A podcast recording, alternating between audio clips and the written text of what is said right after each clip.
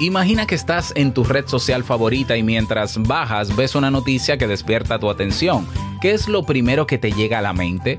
¿Crees de inmediato en que lo que dice es cierto o lo pones en duda? No sé tú, pero está demostrado que las noticias falsas captan más la atención que las reales y lo peor es que al darlas como válidas hacen un daño terrible a todos. Es por eso que se hace necesario que aprendamos a detectarlas.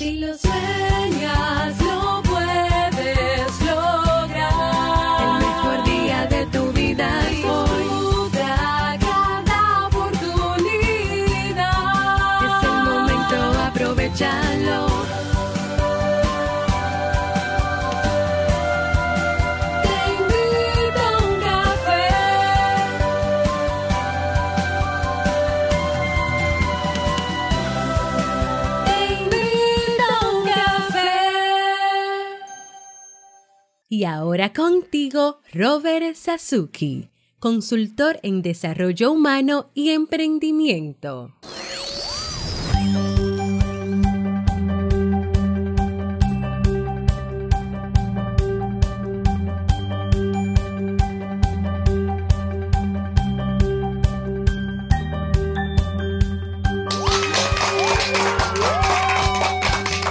Hola, ¿qué tal con esa energía positiva, esos aplausos y aquí tu bebida favorita?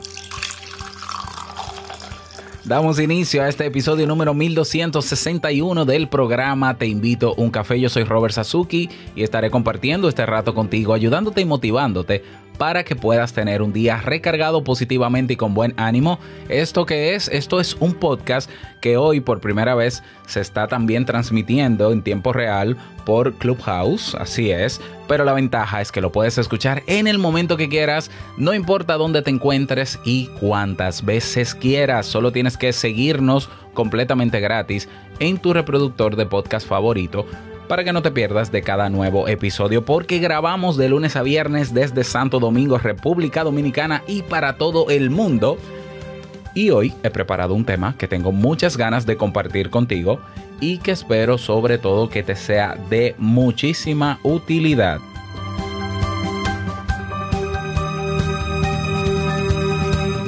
Vamos a comenzar directamente ya, sin muchos rodeos, con el tema de hoy que he titulado Trucos para detectar noticias falsas en Internet. El problema de las noticias falsas, del que tanto se habla, para muchas personas es un tanto irrelevante porque lamentablemente las redes sociales que tenemos hoy en día no es que necesariamente lo promuevan, pero están diseñadas o tienen un algoritmo que potencia informaciones que despiertan la atención en nosotros. Entonces es un tremendo problema, porque por un lado las redes sociales están apostando cada vez más a captar y a retener nuestra atención al precio que sea, porque va a resaltar las informaciones o los posts o las publicaciones que se hagan que capten más la atención. Y no hay una información que capte más la atención que una noticia falsa. ¿Por qué? Porque detrás de una noticia falsa no hay un equipo de redactores y comunicadores. Lo que puede haber es un equipo detrás o una persona con conocimientos de marketing. Yo siempre bromeo con mi esposa, con Jamie, y le digo que, mira, el marketing es capaz de hacer que, que tú vendas humo. Y de hecho, hay personas que venden humo. O sea que detrás de una noticia falsa no hay una intención de comunicar, no hay una intención de hacerlo bien, de presentar una información. No, no, no, hay una intención de captar la atención con un interés en particular, que generalmente no es un interés a favor de quien lee o de quien abre esa publicación. Cabe resaltar que hay personas que todavía en el siglo XXI creen que el contenido que está en Internet, eh, lo que dice tío Google o papá Google, vino por arte de magia o hubo un grupo de gente seria, una academia, una institución formal que puso ese contenido ahí. Y creemos muchas veces, basado en, esta, en este des desconocimiento ignorancia, que lo que está en Internet, por estar en Internet y salirme en los primeros lugares, porque se supone que Google es un buscador sumamente especializado, pues tiene que ser verdad. Pues mira que no. La realidad es que todo el contenido que está en Internet ha sido colocado. Ha sido colocado, sí, por instituciones, por organizaciones no gubernamentales, por empresas, por personas. Ahí están los blogs. Y hay personas que se especializan en posicionar en los primeros lugares del buscador esa información. Lo mismo pasa en las redes sociales. Hay mecanismos y hay técnicas para despertar la atención cuando tú vas bajando, haciendo scroll, como decimos, ¿no? Con el dedo gordo, que yo digo que evolutivamente en 100 años el ser humano tendrá el dedo gordo de la mano más largo o del mismo largo que los otros, de tanto que lo usamos. Bueno, pues eh, hay técnicas de marketing que de hecho se llaman técnicas de copywriting o de escritura persuasiva que van a despertar en ti la atención para hacer clic en esa información o quizás no para hacer clic, pero para que te lo creas. Entonces, esto es importante señalarlo porque quizás para ti es obvio de que, oh, yo sé que lo que está en internet no lo puse yo, eh, perdón, lo puso otra persona, mejor dicho, no vino de la nada, pero hay generaciones jóvenes que creen que sí, que esa información que está ahí vino, vino de la nada o la puso Google o la puso una institución seria, formal, que siempre va a tener un buen interés de que la gente esté informada. Nada más lejos de la realidad. O sea, la realidad es que quien publica informaciones en Internet lo hace respondiendo a intereses. Puede ser que uno de los intereses sea informar, como se supone que debe ser los medios eh, de comunicación tradicionales, los medios informativos. Se supone que su interés y por un tema de ética y de profesionalismo tienen el deber de informar. Sí, yo creo también en eso. Pero que te hace pensar a ti que una página web que tiene un nombre supernoticiasparedblanca.com está interesado en eso cuando es, un, es un, un blog que alguien se creó para desinformar. Y parecería ser algo inofensivo, pero es que ya se ha denominado esta era la era de la posverdad. La era donde lamentablemente la verdad es lo que menos importa. Lo que importa es que cada persona haga tenga, genere sus razones y haga una opinión de las cosas de manera radical, lo que hace que nosotros como seres humanos nos dividamos, lo que ha dado origen a un, a un tipo de personalidad o de personaje digital que no existía antes, que es el hater.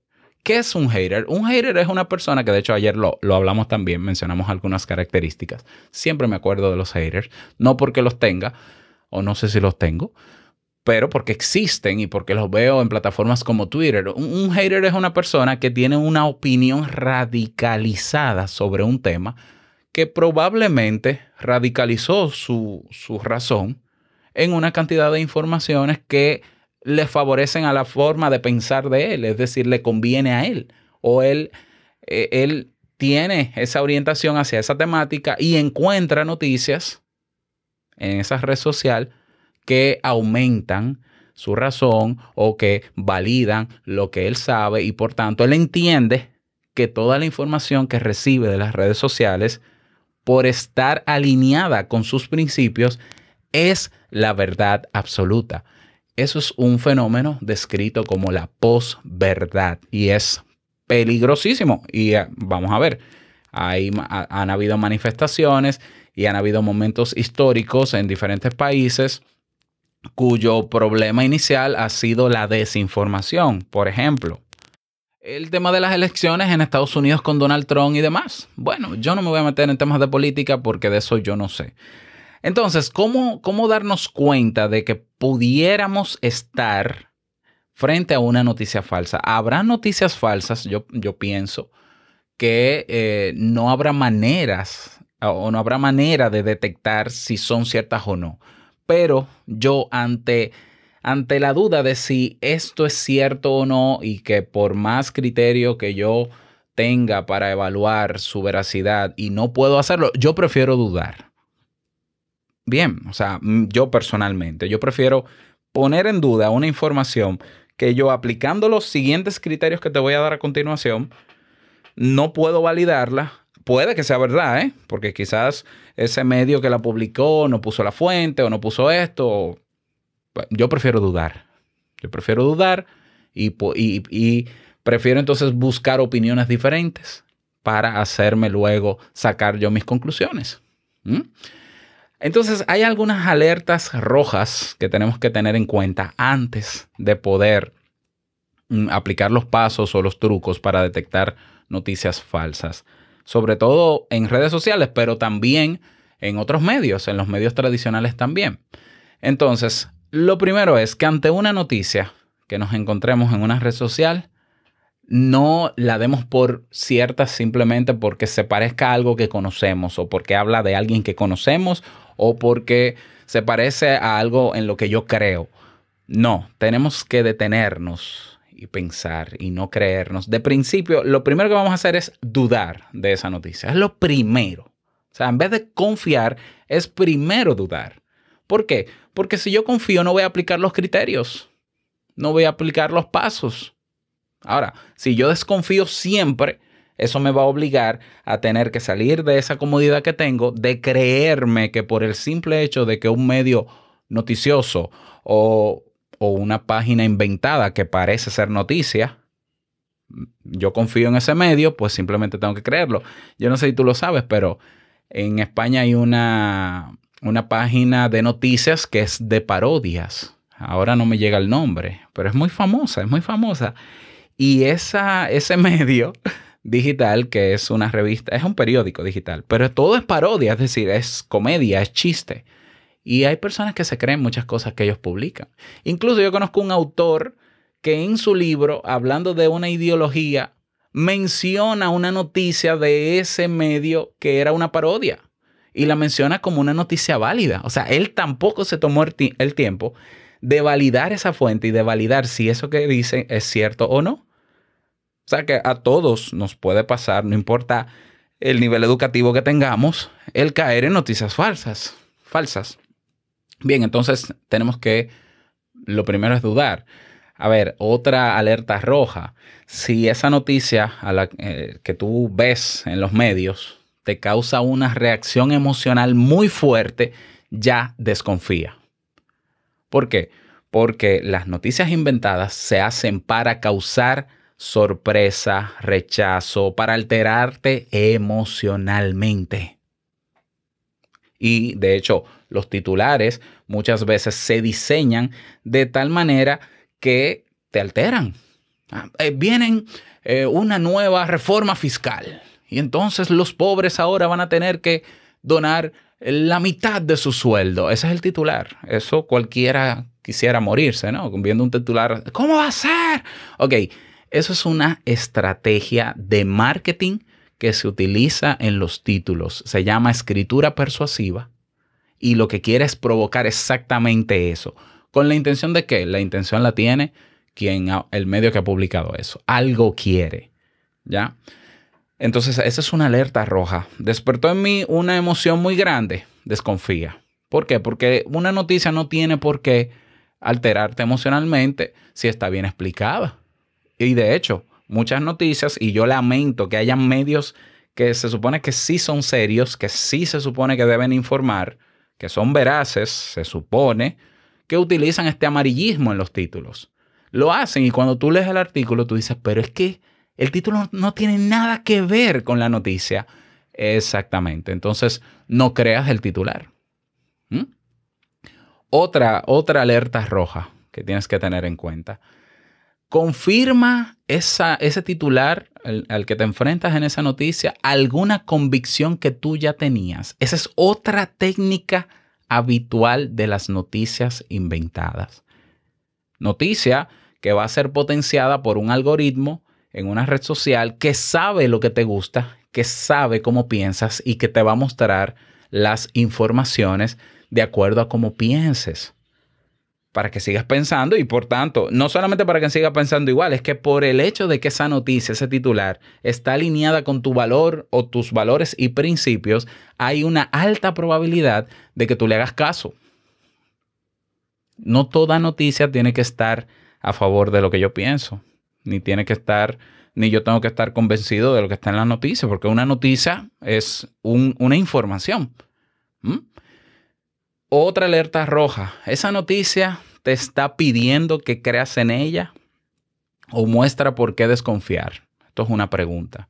Cuando una noticia es cierta, es más probable que cite fuentes, que incluya enlaces, que cite documentos oficiales, es decir, que sea transparente.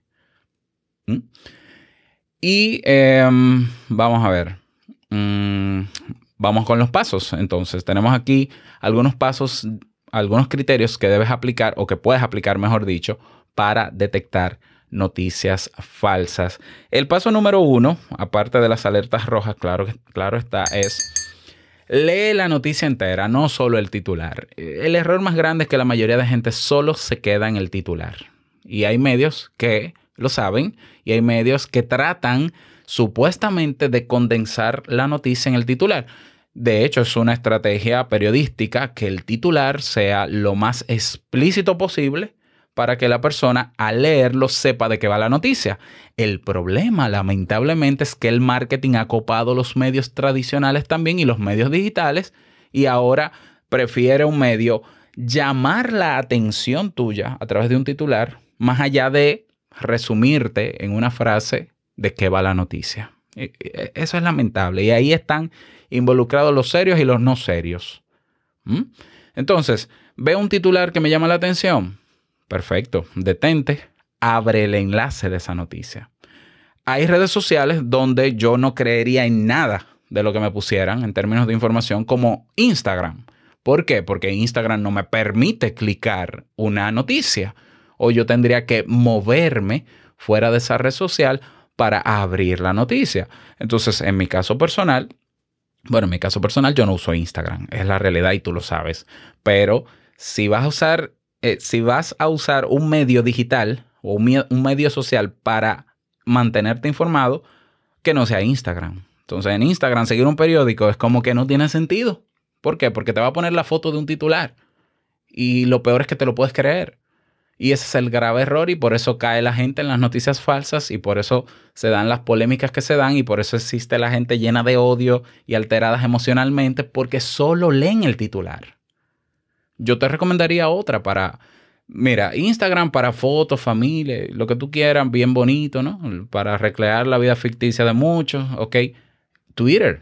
Entonces ve a Twitter, sigue en Twitter o haz una lista de perfiles de información o de noticias, perdón, que tú entiendes que son confiables para que te salgan ahí las noticias, no con la intención de leer los titulares y entender la noticia en 140 caracteres, sino para poder abrirla. O en Facebook, o en LinkedIn, por ejemplo. Bien, entonces lee la noticia entera, no solamente el titular.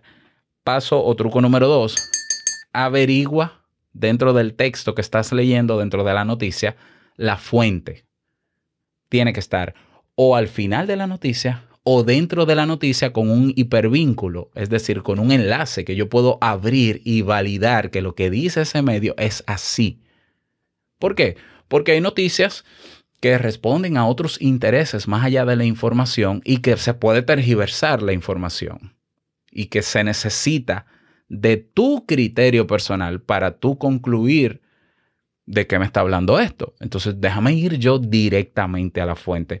Fíjate que yo aquí en Te Invito a un Café, cuando hablo de experimentos, cuando hablo de estudios, de investigaciones en diferentes temas, te digo, te dejo la fuente, te dejo el enlace en las notas del episodio para que tú mismo vayas y ese paper, esa investigación, tú la abras y tú leas las conclusiones. Y si quieres leerla completa, la lees completa. Pero tiene la noticia que tener una fuente. Tiene que tener una fuente. Hay fuentes que no necesariamente son eh, bibliográficas. Hay fuentes que son el comentario del presidente, el comentario de tal cosa. Bueno, si eso es así, lo más probable es que la fuente para confirmar eso sea la página web de la presidencia, si lo dijo el presidente, porque generalmente hacen ellos también una nota de prensa explicando eso. Eso se llama ir a la fuente. Y eso es un ejercicio que nosotros tenemos que desarrollar. Déjame ir a la fuente. ¿Por qué? Porque yo no sé cuál es el interés de este periodista o de esta persona que está informando. Déjame yo hacerme mi propio criterio de lo que está pasando. ¿Mm? Averigua la fuente. Ese es el paso o truco número dos. Número tres, busca el titular en Google. Y te voy a decir por qué. Si la noticia es verdadera, es probable que otros medios confiables la hayan también reproducido. Si la noticia es falsa, pero se ve, una- cuando tú abres el enlace, ves una página web que parece que sí, que es un medio, un periódico. Sí, mira, se ve, mira, tiene columnas y todo. Probablemente si es falsa, no, no aparezca esa noticia en ningún otro medio confiable, o local, o conocido. ¿Mm?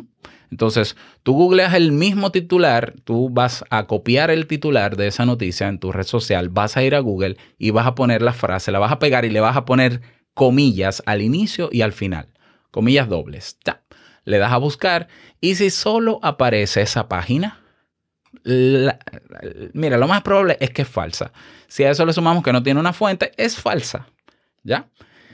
No toda página web que parezca un periódico digital es un periódico digital. Aquí, por ejemplo, en mi país hay comunicadores que abren sus blogs y abren sus, sus medios para informar, pero lo que hacen simplemente es tomar las noticias de los periódicos, de los medios, y replicarlas. Incluso lo más serio que yo he visto es un comunicador aquí que él tiene su blog y que cuando él presenta una noticia, él pone el titular, la introduce con dos o tres líneas y te manda a la fuente, que puede ser otro periódico. A mí me parece eso genial. ¿Por qué? Porque simplemente esta persona está sir- sirviendo de portavoz a esa noticia y te está pidiendo que vayas y la confirmes. Bien, entonces busca el titular en Google. Paso número 3. Paso número 4. Busca los datos que se citan. Es decir, si hay una fuente, tiene que ser verificable. Porque de qué vale que yo cite algo que no existe que, o que no hay manera de acceder a esa fuente. No te pu- es difícil creer que sea así.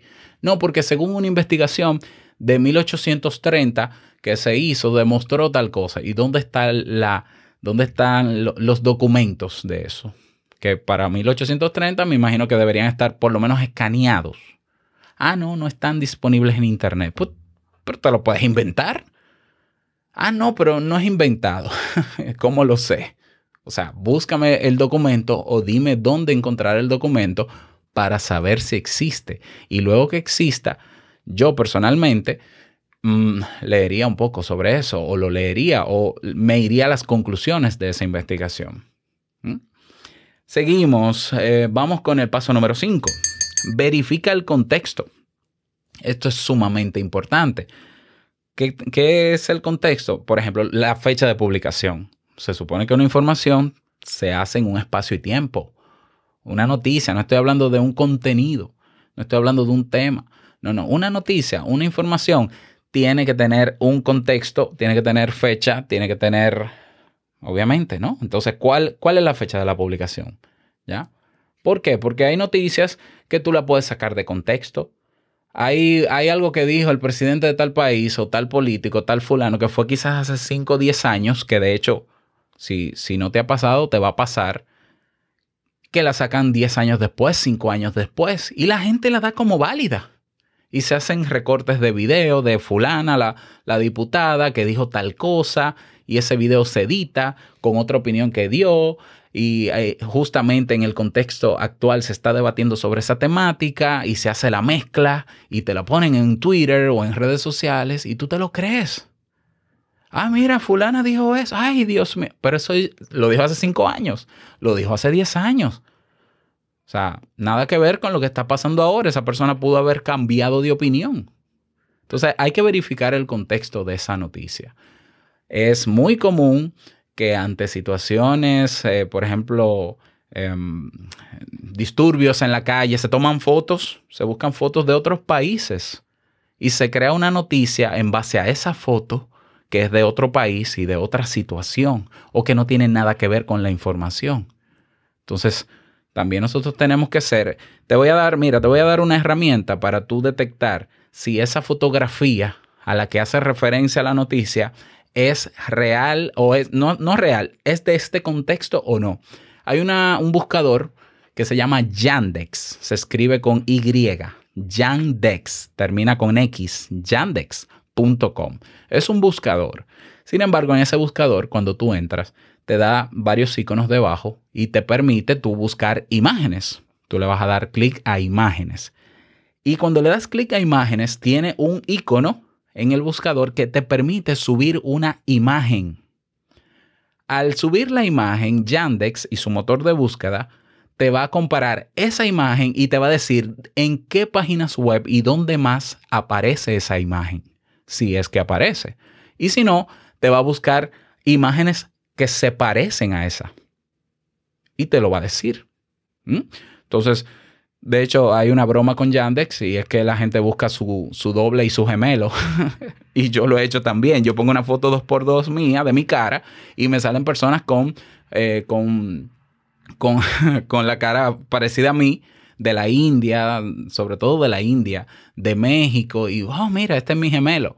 Pero de verdad, o sea, yo he detectado noticias falsas y, y no solamente noticias falsas, plagio hasta de logos y diseño gráfico, que la gente dice, no, esto lo creó fulano, y yo cojo esa imagen, la pongo en Yandex, y Yandex me dice si hay otras páginas que están, que tienen publicada esa foto.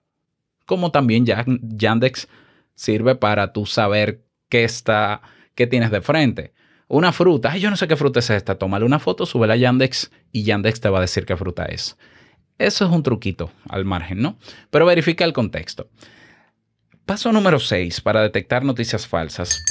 Pregúntale a quien te mandó la noticia de quién la recibió, si confía en esa persona y si logró verificar alguna información. El pro- uno de los problemas más graves que tienen las noticias falsas es que se difunden con demasiada facilidad, porque tú me estás escuchando dándote criterios y puede ser que tú lo apliques y te vaya bien, pero viene tu mamá en WhatsApp y te manda una noticia falsa. Entonces, el problema de la noticia falsa, de la noticia falsa no es solamente que exista, es que se difunde, incluso se difunde mucho más rápido que una noticia real. ¿Por qué? Porque llama más la atención. Entonces, pregúntale a tu mamá o pregúntale a tu amigo o amiga, ¿de dónde es esa noticia? ¿Cuál es el enlace? ¿Tú verificaste la fuente? Y, y deténla. Deténla ahí. Dile, no envíes a más nadie esa noticia hasta que no déjame yo verificar si es real o no. Pasó muchísimo con el, con el coronavirus. De hecho, mi mamá una vez me mandó por WhatsApp un video de un médico, un supuesto médico cubano que con un remedio de un té de no sé qué, él curaba el COVID. Y yo le dije, ¿de dónde usted sacó esto? No, esto me lo mandaron. No lo siga mandando. O sea, no lo reenvía más nadie. Esto ya de por sí es, es falso porque, vamos a ver, eh, las fuentes oficiales que hablan del COVID están ahí. Y habrán otras disidentes, pero esta es una totalmente de un fulano que porque ese fulano le funciona su remedio, ya es el remedio para el mundo. La ciencia no se maneja así. Entonces, un momento, ya es- esta persona está diciendo algo que o es mentira o simplemente no se ha validado, pero como no se ha validado, no debería seguir difundiéndose. No sigas reenviándola hasta que se confirme la veracidad. ¿Mm? Entonces tenemos que parar también la, la difusión de estas noticias. Seguimos. Paso número 7. Recibiste una imagen que cuenta una historia. Haz nuevamente una búsqueda inversa de imágenes en plataformas como Yandex. También tengo por aquí que en Google se puede hacer con las imágenes de Google. Y hay otra página que se llama Reverse, Reverse Photos. Reverse.photos.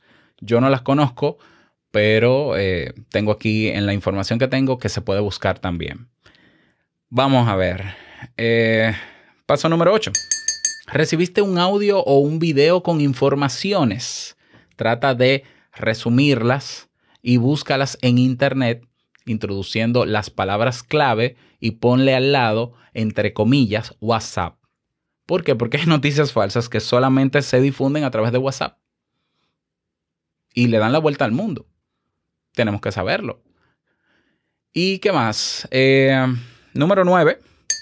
Creo que este es el último. Sí, este es el último. Piensa en números. La noticia cifra o cita, mejor dicho, cifras de investigaciones o de otros datos.